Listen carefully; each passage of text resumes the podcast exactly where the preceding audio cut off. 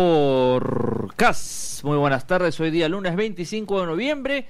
Ayer se definió el torneo, un muy emocionante, los saludo a Rocombe. Hoy día con Virginia Ciadén y vamos rápido al aire con Benjamín Romero. Benjamín.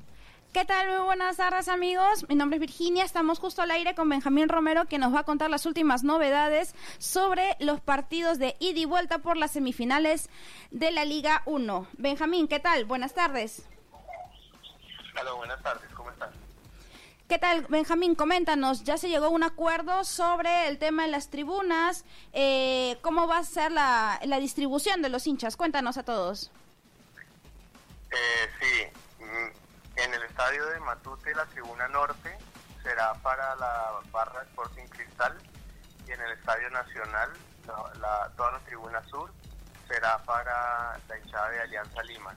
En las demás tribunas es importante tener en cuenta que se debe respetar que es hinchada local y que no se aceptarán camisetas del equipo rival. Perfecto, cuéntanos más o menos cuál va a ser la capacidad para este partido.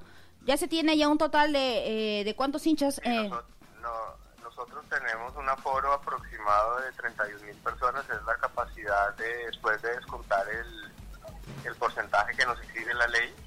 Eh, y pondremos las entradas a la venta mañana a las 12 del mediodía es la preventa para los socios y abonados del torneo clausura eh, y esta irá hasta el jueves a las 9 de la mañana. A las 9 de la mañana del jueves empieza la venta de todas, eh, la venta para el público en general, incluida la tribuna norte del Sporting Cristal aproximadamente ya se tiene un, un eh, monto de cuánto estarían costando tanto las populares como esto Occidente y Oriente. Sí, pero eso lo anunciaremos en en nuestra página, en nuestras redes sociales. Otro detalle más, ¿a través de qué portal se va a hacer la venta de las entradas para estas semifinales? La, la venta de Alianza Lima, como siempre, a través de su compañía aliada Teleticket. Perfecto. Benjamín, ¿cómo estás? Al saludo a Gordo Combe. Solamente una duda. ¿Cómo tomaron en Alianza el título, aparte de la alegría, han venido desde atrás? ¿Cómo afrontar lo que viene, Benjamín? No, pues muy bien, se toma de una manera muy positiva, es una pequeña celebración y una alegría que, que se nos da a todos, porque hacemos parte de esta familia de Alianza Lima y eh, obviamente sabemos que es solo un paso y que tenemos que estar muy concentrados y muy cautos porque ya se viene la semifinal y pues nada, todos en todos los sentidos deportivos, administrativos, eh, preparando todo para que la semifinal sea un gran evento. ¿Qué, qué es eso justo? Me esa duda. Eh, ¿Qué es preparar todo? ¿Va a haber algún, como tú dices, evento en específico, algo para los hinchas, alguna activación otra vez? Con esa pregunta me doy cuenta un poco que no estás muy al tanto de todo lo que se viene haciendo en Alianza Lima. No, todo lo contrario, todo lo contrario. Todo lo contrario. En Alianza Lima, en, en Alianza Lima se viene haciendo en los últimos partidos, en, en los últimos cuatro o cinco partidos, una fiesta total.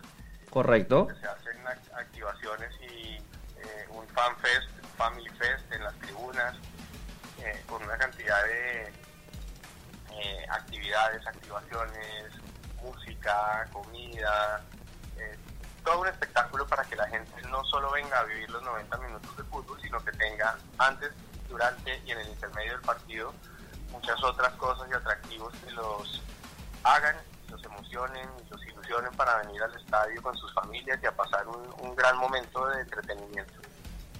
Y, pues eh, esperamos tener algunas otras cosas adicionales, pero pues son sorpresa para que también haya algo para la imaginación.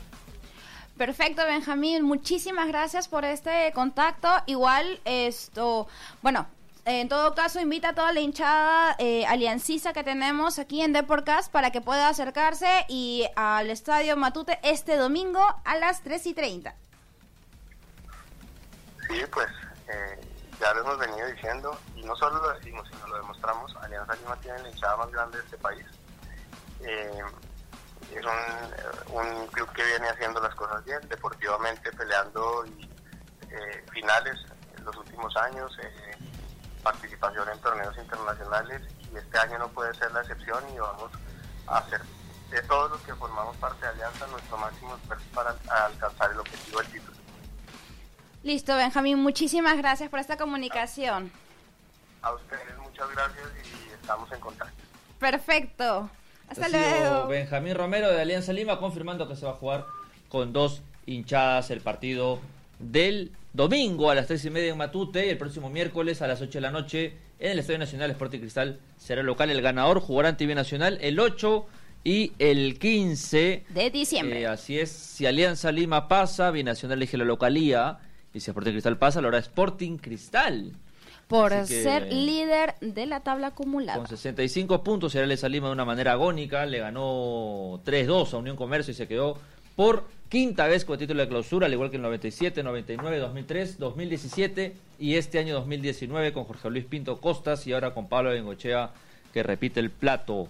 El, el técnico aliancista que llegó a la última fecha de la apertura suma un nuevo título en su palmarés blanqueazul. Sporting Cristal fue Juliaca, perdió 4-1 y quedó sin opción pues de, ser campeón. Bueno, la, la victoria Alianza ya lo hizo, mientras que la U también ganó 1-0, pero no le sirvió de mucho. Solo para despedirse del año y quedar como Perú 4 en Libertadores. Hay que recordar que el que pierda la semifinal entre Alianza Lima y Sporting Cristal será Perú 3 en la Libertadores y los dos finalistas serán irán a la fase de grupos. El tercero y el cuarto lugar de la tabla acumulada irán a las fases preliminares de la Copa Libertadores, que arranca este 20 de enero. Así, es, que muy atentos semana con, última semana de con enero. todos los detalles. Eh, Huancayo, Garcilaso y Melgar, que en verdad se metió prácticamente por la ventana, Y Atlético Grau, van a la Sudamericana y Atlético Grau va como campeón del la Copa, la Bicentenario. y que aún sigue vivo en su búsqueda por subir a primera división. Ayer goleó 4-1 a Laurich y hoy día juegan Copsol contra el equipo de eh, Alianza Atlético en Chancay. por otro lado, Sport Boys tuvo una agónica salvación. Por más que ganó 1-0 en Huancayo, fue muy agónico, mientras que Municipal al último minuto recibió un gol que lo asustó mucho, Un pero la, derrota de Comercio ya lo dejó Sentenció. afuera al poderoso de la primera división junto a Pirata, Pirata. Fútbol Club. El próximo año son 20 equipos, ¿ah? 20 equipos, Cienciano es uno de los cuatro que ya subió. Faltan tres. Hay ocho equipos. Vamos a saber quién queda campeón también en la Copa Perú. El próximo domingo Tal cual. en el Grau.